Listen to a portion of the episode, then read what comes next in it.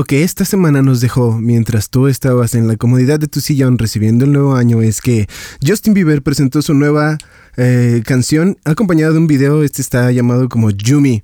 También eh, Gucci, la marca famosísima de moda, dio a conocer cómo lucirá su nueva colección en colaboración con Disney.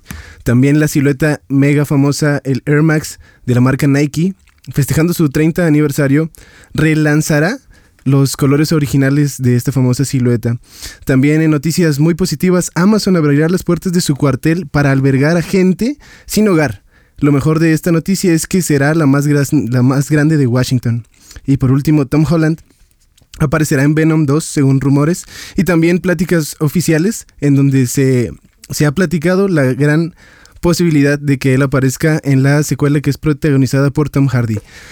Y por último, después de em, la noticia que ha revolucionado eh, todos los medios de Donald Trump y el ataque que hizo hacia el líder iraní, se desató una gran ola de memes y, y pues de muchos chistes que están invadiendo la internet. Nosotros solo esperamos que Irán no se acuerde que México le ganó 3 por 1. Bienvenidos a De Roto a Roto. Bienvenidos y pues vaya manera de comenzar el 2020 Solamente esto en los primeros días, no sé qué nos deparan los siguientes 12 meses, si es que llegamos a vivir los 12 meses. Pero bueno, comunidad rota, estamos muy contentos. Feliz año, feliz año Alonso. Me da muchísimo gusto tenerte aquí de nuevo en el estudio. Te había extrañado un buen, la verdad. Yo también los había extrañado. Sí, como que los últimos episodios pues estaba con Isaac y todo chido. Isaac, te mando un saludo y un abrazo. Pero, pero sí nos hacías falta un buen. Gracias, Neita. Página 1 de 366. Ah, no, ah. Iniciando el capítulo de este libro. Te, te sorpréndeme, ¿no? Eh, no, sí, yo también los extrañé. Estoy muy contento de estar aquí en el estudio de nuevo. De nuevo. Y pues es el primer episodio de este año. Sin embargo, es el séptimo episodio de la segunda temporada. Y el día de hoy comenzamos con una serie que se llama Sexualidad Inteligente, de la cual personalmente me siento muy emocionada de hablar estos temas, a mi punto de vista, son importantes y son de los que menos hablamos. O sea, como que nos dan pena, como que cuando decimos sexualidad generalmente pensamos en sexo, o sea, en el acto de tener relaciones sexuales, le voy a decir así explícito, en el acto genital coital. Y sexualidad no es nada más eso. ¿Ves? Hasta lo decimos y es como que, ay, qué pena, pero... no, es que pensé que iba a ser algo acá como, no sé, otra palabra. ¿Algo más heavy? El acto de cochar o así, no sé. pero sí entiendo que no. Sí, entonces, bueno, creo que es algo muy importante para hablar Creo que hay gente que necesita escuchar esto, gente que necesitamos escuchar esto. Incluso a mí me hubiera gustado saber algunas de las cosas que voy a compartir en estos tres episodios de los que va a constar esta serie. Entonces, sin más, vamos iniciando. Este es el episodio 7, Sexualidad Inteligente. ¿Quiénes se supone que somos? Es una pregunta. Y quiero comenzar este episodio con dos preguntas que a mí me confrontaron. Son dos preguntas que leí en el post de una de las psicólogas, terapeutas que más seguí durante 2018 y creo que durante 2019, 20, toda mi vida la voy a estar siguiendo. Va a estar acompañando. Sí, es una, es una mujer genial, muy inteligente y demasiado preparada. Y las dos preguntas son, la primera, ¿cuál es la parte de tu identidad que te fue dada? Y la segunda, ¿cuál es la parte de tu identidad que tú escogiste? La primera pregunta me hizo recordar muchos de los conceptos que de niña se me enseñaron, como estos códigos de conducta que precisamente por ser niña yo tenía que ejercer o Sí, ciertas actividades, ciertas conductas que, tienes que tener ya nada más porque naciste hombre o naciste mujer. Creo que desde ahí parte nuestra identidad y por supuesto nuestra sexualidad. Eh, ya casi casi porque eres hombre o mujer, tienes que tener preferencia por ciertas actividades, ciertos colores. Y si algo naturalmente de lo que no es socialmente aceptado no hace clic contigo, entonces ya eres raro, eres diferente o estás mal. Claro. Como por ejemplo, antes, cuando alguien nacía zurdo, eso era mal visto. ¿Tú eres zurdo? No. ¿No? Pero conocemos gente Sí, zurda, ¿no? Conozco casos. Y sabes que antes era como que ah, eres zurdo, e- eres mal, y a fuerzas querían meter a la gente en un molde para que escribieran con la mano derecha, porque creo que era hasta satánico, una cosa así, ¿no? Sí, siempre está presente ese, no sé cómo, eh, por si, por decirlo de alguna manera, el, el tabú de que la gente simplemente no encaja en los estándares que están ya definidos. Exacto. En el caso de las mujeres, por ejemplo, bueno, lo veo muy marcado, que a la mujer le- al- cuando son niñas, a una temprana edad, le tienen que gustar las muñecas, le tiene que gustar, eh, bueno, no le puede gustar el fútbol, no puede ser, porque si le gusta el fútbol ya es Machorra. es machorra, ¿no? Entonces, ridículo, pues. Pero ¿Y qué, es qué una pal- realidad. ¿Y qué palabras utilizamos, no? Para describir a alguien solamente por sus, por sus gustos. Y es justamente de lo que quiero hablar en este primer episodio. Em, yo, por ejemplo, cuando era niña, recibía comentarios como, tienes que usar vestido, porque eso es femenino.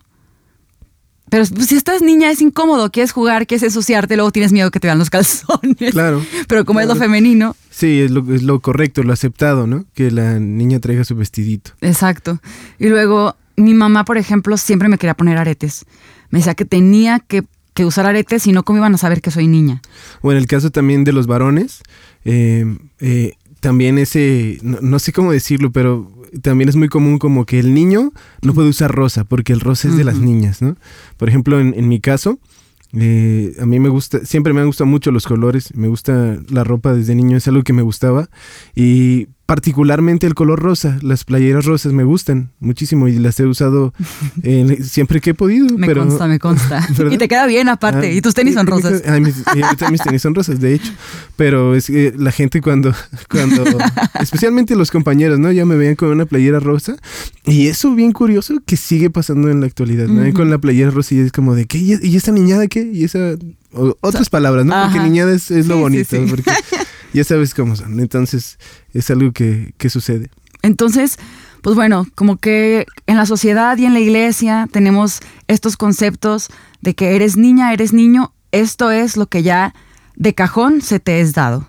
Entonces, es algo que tú no decides, porque tú no es como que te están gestando y dices, Dios, yo elijo ser mujer, Dios, yo elijo ser hombre. No.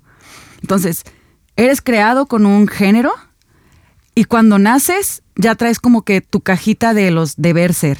Entonces me gustaría, así como ahorita lo hicimos, que compartiéramos algunas de las cosas que a ti en tu niñez te fueron dichas por ser hombre y yo voy a compartir algunas de las cosas que me fueron dichas por ser mujer. Ya dije algunas.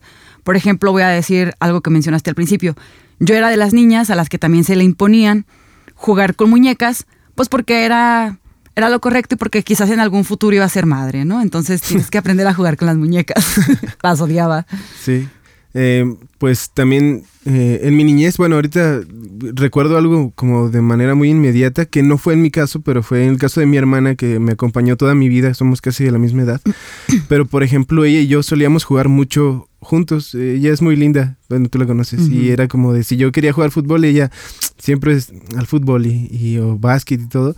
Y recuerdo que en una ocasión eh, fuimos con una, una, una amiga de mi mamá y nos vio jugando fútbol juntos y, y le dijo, no, no, no, no, no, no, ven, te voy a... eh, bueno, ella tenía hijas ya mayores, pero por algún motivo ella conservaba las muñecas de, de sus hijas. Y ella la separó y dijo, no, no, no, no, no, el fútbol no es muy feo para las niñas. Y se la llevó al cuarto y ahí la dejó jugando con muñecas. Y yo me tuve que quedar solo jugar, jugando. Y pues Aburrido. ahí- sí, aburrido. Los dos nos quedamos aburridos, pues ninguno quedó cómodo, pero es un pensamiento que muchas personas comparten. eh, y ahorita que dijiste la niñez, recordé ese episodio oscuro. Y bueno, ap- aprovechando un poco, también me acordé recientemente, estuve en una comunidad de fe, una comunidad evangélica, y el pastor predicó que los hombres de verdad no se Mm. dejan el cabello largo. me acuerdo de ¿No? eso que lo muy compartiste. bueno, muy Me bueno. enojó, me enojó. Muy bueno. muy bueno. Está cañón, está Sí. cañón eso. Eh, de hecho, en las escuelas también un tiempo fue así, ¿no? Como que Sí. estaban chiquitos los niños. El cabello cortito, no sé Sí, qué. claro. Ah, ¿El cabello qué? O sea, en fin, son estas cosas. Algo también de lo que a mí se me dijo mucho, ya como que fueron comentarios que fueron formando todavía más mi identidad, fue como eh, que porque yo era buena en matemáticas y tenía buenas calificaciones, que cabe mencionar que yo sacaba buenas calificaciones porque mi mamá era súper estricta.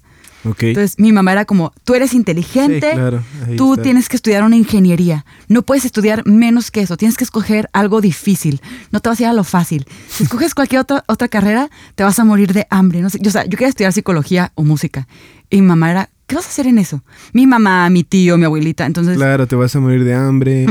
olvídate, no puedes estudiar nada de eso.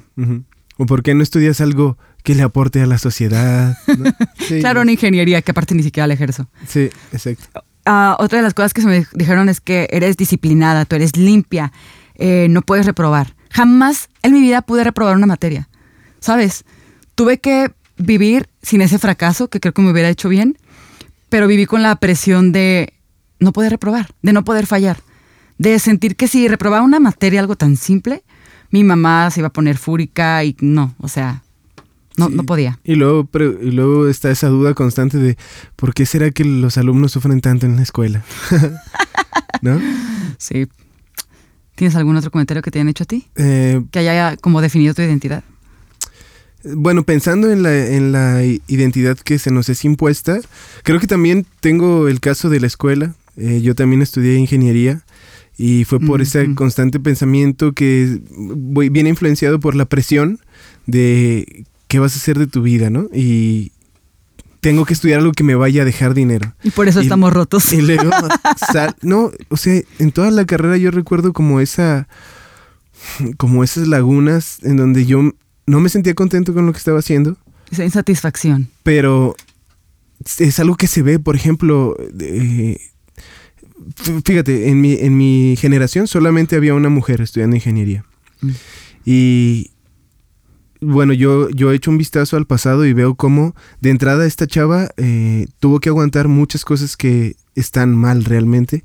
Por ejemplo, el hecho de que estuviera en una, en una comunidad con puros hombres, era, ella le, o sea, le podían faltar al respeto, pero tenía que aguantar ella, porque estaba entre Ujú. hombres. Entonces también veo como muy, muy marcado eso. Ella, ella se animó a romper lo, lo establecido, por decirlo de una manera. Si nos vamos a las estadísticas, muy pocas mujeres estudian ingeniería. Pero se animó a romper el, el, el- molde, decidió estudiar eso y cómo le tocó enfrentarse a cosas nada agradables por el estar ahí. Y también volviendo al tema eh, respecto a mí, eh, una de las cosas que influyó es que ingeniería es una carrera de hombres. Mm. Entonces yo dije, no, pues no, yo a fuerzas hay que sufrirle, hay que, hay que, hay que lucharle, hay que fregarle, ¿no? Porque yo soy hombre. Pero es ridículo ese pensamiento. Y son cosas que sí nos van marcando. O sea, lo decimos y a lo mejor suena como algo muy simple, pero neta sí es algo profundo. Sí, La claro. verdad, no, no es cualquier cosa. Ahorita que decías lo de tu compañera, me acordé que en la carrera tuve una materia que se llamaba álgebra lineal. Y yo era la única mujer. Y recuerdo que justamente por ser tan disciplinada y tan clavada, exenté la materia. Y un chavo justamente fue como, Sí, luego, ¿cómo es posible que tú exentaras? Sí. O sea, yo también debo de exentar. O sea, empezó a compararse conmigo, ¿sabes? Empezó a ser así como, y como, pero tú, o sea, como que tú estás bien mensa, casi, casi, tú estás mensa, ¿cómo exentaste? Sí, es tristísimo. O lo otro que, que también sucedía, llegaron a acusar a esta chava de que no, si pasa ella, es porque le hizo algún favorcito Ah, al profe. Y, o sea, nada más porque es mujer. Sí, sí, es muy triste. No manches. Como última cosa que tengo así presente que se me dijo en la infancia, era como, tú eres fuerte. Tú eres fuerte, si algo te duele, nada, eres fuerte. Y no puedes ser floja ni estar perdiendo el tiempo. Y este último punto es algo que al día de hoy cargo conmigo. O sea, tú siempre me vas a ver haciendo algo. Nunca me vas a ver como que, ay, qué flojera la vida, no voy a hacer nada. O sea, no, yo no me puedo tan cómodamente sentar a, ah, pues voy a ver una película, voy a descansar. Y desde muy chica he tenido esta frase conmigo que es, no, pues a descansar a la tumba, mientras esté viva y pueda hacer algo, voy a hacer algo. Y eso es bueno y malo. Y me juega chueco, porque hay veces que estoy de que ya cansada o lo que sea, y no me siento libre para descansar. Algo tan tonto, pero no me siento libre para descansar. Pero a lo que quiero llegar es que desde pequeños nos dicen que tenemos que hacer o no hacer ciertas cosas para poder ser aceptados, para poder encajar en esta sociedad. Y empezamos a crecer confundidos, ¿no? Hasta que llegamos a esta segunda pregunta, que es, ¿qué de tu identidad tú escogiste. ¿Qué de tu identidad, qué de lo que eres hoy es porque tú dijiste, yo, Alonso Silva, o yo, Andrea Soto, o yo, quien sea que nos estés escuchando, ponle tu nombre, soy esto porque yo lo creo, porque yo decido esto. Es decir, ¿qué de los conceptos que, desde chiquito nos dijeron hemos dicho, me olvido de esto, esto no soy yo y esto sí soy yo? Creo que em, en la edad adulta, conforme vamos creciendo, empezamos a estar más inseguros acerca de quiénes somos. Ya dejaste de ser niño igual y ya dejaste tu casa o ya dejaste de depender de tus papás y entonces te enfrentas con estas preguntas y algunos tenemos ciertas crisis existenciales, ¿no? Que justamente nos traen a quién soy. Claro. Por ejemplo, yo pienso de, la identidad que, que yo decidí, eh, perdón, que yo elegí. Mm, siempre pienso en, en, el tema de matrimonio. Mm. Por ejemplo, cuando estaba en el Instituto Bíblico, es un lugar donde el matrimonio es algo que te abarca el 80% de, todos lados te hablan de matrimonio, de noviazgo. y bueno, yo respeto, ¿no? Respeto que, hagan eso, pero eh, yo nunca me dejé meter en ese molde, la verdad. A mí nunca, nunca he corrido con esa presión de que, ah, no manches, ya voy a cumplir 28 años, ya me tengo que casar, ¿no? Nunca me ha, me ha movido, pero sí conozco personas que, híjole, llegué a escuchar a una chica de 21 años que dijo, ah, ya, ya se me fue el tren no te pases de lanza. Si tienes 21 años y ese es tu pensamiento, neta, respetamos, respetamos, pero creo que te respeto, te amo, te bendigo, pero en el nombre de Jesús reprende ese pensamiento y lo saco de tu vida porque cautivo a, a Jesucristo. Sí. No, pues definitivamente sí. Mientras más crecemos, empezamos más como con estas preguntas y ciertas crisis existenciales que de una manera u otra también nos hacen evolucionar. Nos hacen redefinir quiénes somos. definitivamente. Y creo que lo bueno de esto, de estos cuestionamientos, es tener como finalidad crecer para bien. Es decir, todo lo que estuvo incorrecto, que me enseñaron y que me dijeron, lo desecho, lo que no me sirve lo desecho y voy a aceptar lo que sí es para mí o lo que Dios sí quiere para mí. Lo que, como tú dices, a lo mejor no socialmente es bien visto o lo más aceptado, pero es lo mejor para mí. Es lo que Dios tiene para mí. Creo que esa es una de las mejores formas de verlo. Y creo que en esta parte de identidad surgen muchas de las luchas y confusiones que como jóvenes y sociedad enfrentamos, ¿no? Porque es muy curioso. El día de hoy, si uno nace, por ejemplo, si yo nací mujer, yo hoy puedo decidir ser hombre. Existen los recursos científicos y médicos para yo decir, decir quiero ser hombre y cambiar completamente mi anatomía y hormonas y lo que sea, y cambiar y ser algo diferente de lo que naturalmente fui creada en, en, un, en un inicio. Lo que sea que hayas decidido creer acerca de quien tú eres, se va a convertir en tu forma de vida y esto está íntimamente vinculado con tu sexualidad. Es decir, si tú eres hombre, si eres mujer, como decía, si yo soy mujer, quizás voy a decidir una carrera que sea para mujer. Voy a decidir una pareja que sea hombre o lo que sea, ¿no? Esta área es tan frágil y tan sensible que a todos nos caracteriza y definitivamente rige nuestras vidas. Porque incluso gracias a tu sexualidad vas a elegir una pareja y vas a hacer un plan de vida. Quieras o no, tiene que ver con tu sexualidad. Totalmente. Y con esta serie lo que queremos hacer es generar un diálogo abierto de estos temas que poco se hablan en la iglesia y de los cuales a veces estamos confundidos. Lo que quisiéramos hacer es dar información, em, sí, científica, digamos, y en base a nuestras experiencias, pero para informar, para analizar y para poder tomar mejores decisiones. Y quiero poner un ejemplo, Alonso. El otro día venía en el carro con Orlando, estábamos escuchando una, una plática de TED. Se hizo muy interesante porque hablaba acerca de justo de esto de los roles de género, ¿no? Como siempre, de niño, si tú eres hombre y agarrabas una muñeca, ¿qué te decían? Que no jugaras con muñecas. Sí, porque se te iba a voltear. Exacto. Como que el pensamiento general es, si tú juegas, si tú eres niño y juegas con una muñeca, hay problemas, este niño tiene tendencias gay, sí, sí, es femenino, no sé qué. Sí. Y en esta plática... Yo una vez escuché que si, si, de, si de niño te gustaba barrer o trapear, es porque ya estabas destinado a, a tener tendencias homosexuales. no te pases de lanza. El tercer mundo duele bien gacho. Esta plática de TED se me hizo súper interesante porque era una psicóloga que estaba diciendo cómo no entendemos que no es tanto que seas niño o seas niña, es que eres humano y tienes ciertas tendencias que son humanas. Y de hecho, viéndolo desde un lado espiritual, tienes ciertas tendencias que son de parte de Dios. Ella decía, ¿por qué cuando un niño agarra una muñeca, en lugar de decirle no, porque esto no es para ti, esto es de niñas, ¿por qué no mejor le dices, hijo, estás aprendiendo a ser papá? O sea, se piensa que una mujer tiene el instinto materno, pero los hombres también tienen el instinto paterno. De hecho, conozco muchos hombres que tienen mucho más desarrollado el instinto paternal o más cercanía con los niños que yo. Sí. Entonces, esta psicóloga decía, o sea, ¿por qué enseñamos cosas que confunden o cosas que no los ayudan a desarrollarse en otras cosas? Es como, tú niño agarraste un bebé, pues sabes qué, quizás en algún futuro cuando crezcas, o sea, tú quieres ser papá, quizás te gustan los niños, no, es que estés haciendo algo incorrecto. Entonces me gustó mucho como esta forma de verlo y de hecho Orlando y yo nos quedamos como que, órale, o sea, si así viéramos más la vida, sería más fácil. Sí, ojalá entendiéramos, eh, y, me refiero en todos los estratos sociales, eh, religiosos, si entendiéramos ir detrás de lo humano, más allá de lo establecido, yo creo que habrían beneficios eh, muy claros, muy evidentes en la sociedad.